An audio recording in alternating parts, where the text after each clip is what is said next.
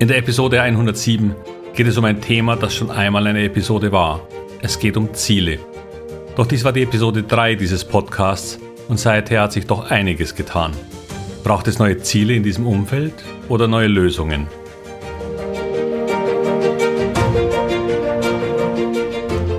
Herzlich willkommen, moin und Servus beim Podcast Aktien verstehen und erfolgreich nutzen.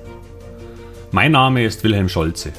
In diesem Podcast erfahren Sie, wie Sie das Instrument Aktie für Ihre Geldanlagen richtig einsetzen und dabei den Großteil der Profis hinter sich lassen können.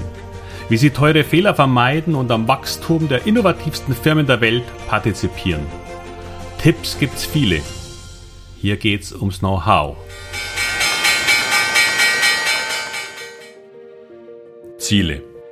Nochmal.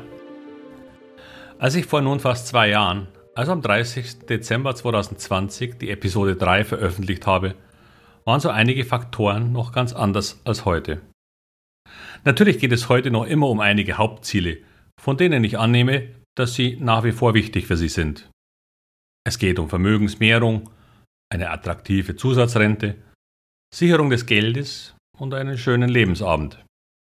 Sorgenfrei, zumindest finanziell oder eine Unterstützung der Kinder und Enkel, die heutzutage schon fast automatisch einen Studienplatz im Ausland anvisieren, was auch Geld kostet. Und zuletzt vielleicht sogar eine generationenübergreifende Weitergabe, damit es die Nachkommen einmal leichter haben. Diese Wünsche dürften wohl geblieben sein, nur das Umfeld ist ein anderes. So manche dürften ihre Ziele für die Altersvorsorge heruntergeschraubt haben – wenn sie diese Veränderungen in ihre Planungen aufgenommen haben. Denn vor zwei Jahren waren es noch Negativzinsen, die die Schlagzeilen beherrschten. Geld, das sie zahlen mussten, wenn sie ihr Geld nicht unter der Matratze aufbewahren wollten. Und das, obwohl viele den Banken nach der großen Finanzkrise gar nicht mehr so richtig trauten. Der Realzins war schon damals trotz einer noch geringen Inflation negativ. Es war ein wertmäßiges Entsparen. Doch nun, im zweiten Jahr immer weiter gestiegener Inflation hat sich dieser Trend nicht nur fortgesetzt, sondern ist geradezu desaströs geworden. Klar, es gibt keine Negativzinsen mehr, doch leider nach wie vor auch keinen attraktiven Guthabenzins. Ein negativer realer Zins von ca. 2% hat sich auf 8 bis 9% nach oben geschaukelt. Minus 9% realer Zins. Würde man das drei Jahre hintereinander machen, dann wäre der Verlust bei ca. minus 25 Prozent angelangt. Nur sehen würden Sie das nicht, weil in absoluten Zahlen sogar ein Tick mehr Geld da ist auf dem Konto. Was hat sich noch geändert? Nun, vor knapp zwei Jahren hatten wir noch steigende Immobilienpreise, was bei den extrem niedrigen Hypothekenzinsen kein Wunder war. Doch auch das ist vorbei. Die Hypothekenzinsen schwanken zwischen 3,5 und 4 Prozent was wie ich schon öfter gesagt und in meinem Immobilienreport beschrieben habe, zu deutlichen Verlusten am Immobilienmarkt führen wird. Und wir sind hier noch mittendrin. Dennoch ist gar nicht so viel passiert, weil sich die Verkäufer noch an ihre gewünschten hohen Verkaufspreise klammern. Doch das wird immer mehr nachlassen und dann wird peu à peu auf niedrigeren Niveaus gehandelt. Doch damit wird es nun auch immer schwieriger, als Kapitalanleger mit Immobilien seinen gewünschten Wohlstand zu mehren. Im Gegenteil, auch hier Verluste für die nächsten Jahre, sofern die Hypothekenzinsen nicht wieder auf unter 2% fallen. Was ich für recht unwahrscheinlich halte.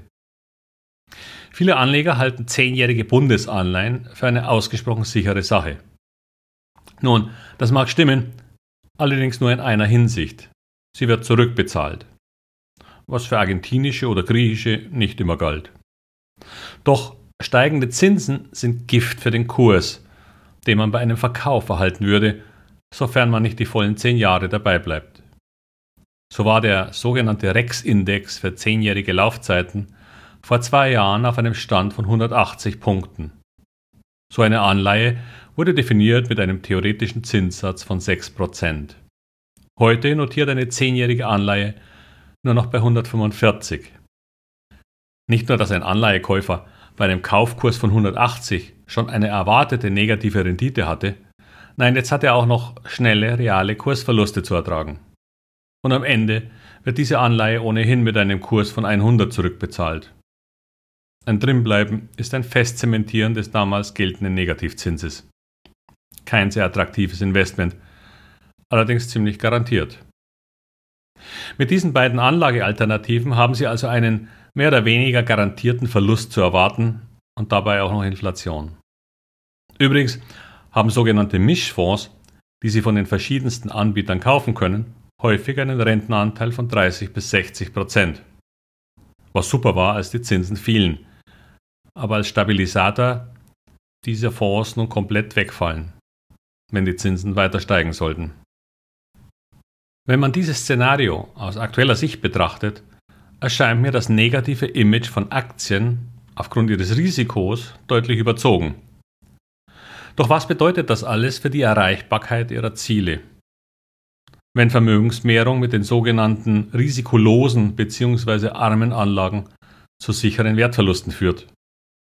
Ich denke, aber da bin ich voreingenommen zugegebenermaßen, dass der Weg an Aktien für die nächsten Jahre nicht vorbeiführt.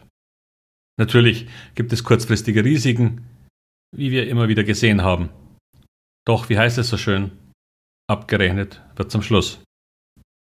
Klar, die Inflation wird nächstes oder übernächstes Jahr wieder etwas geringer werden.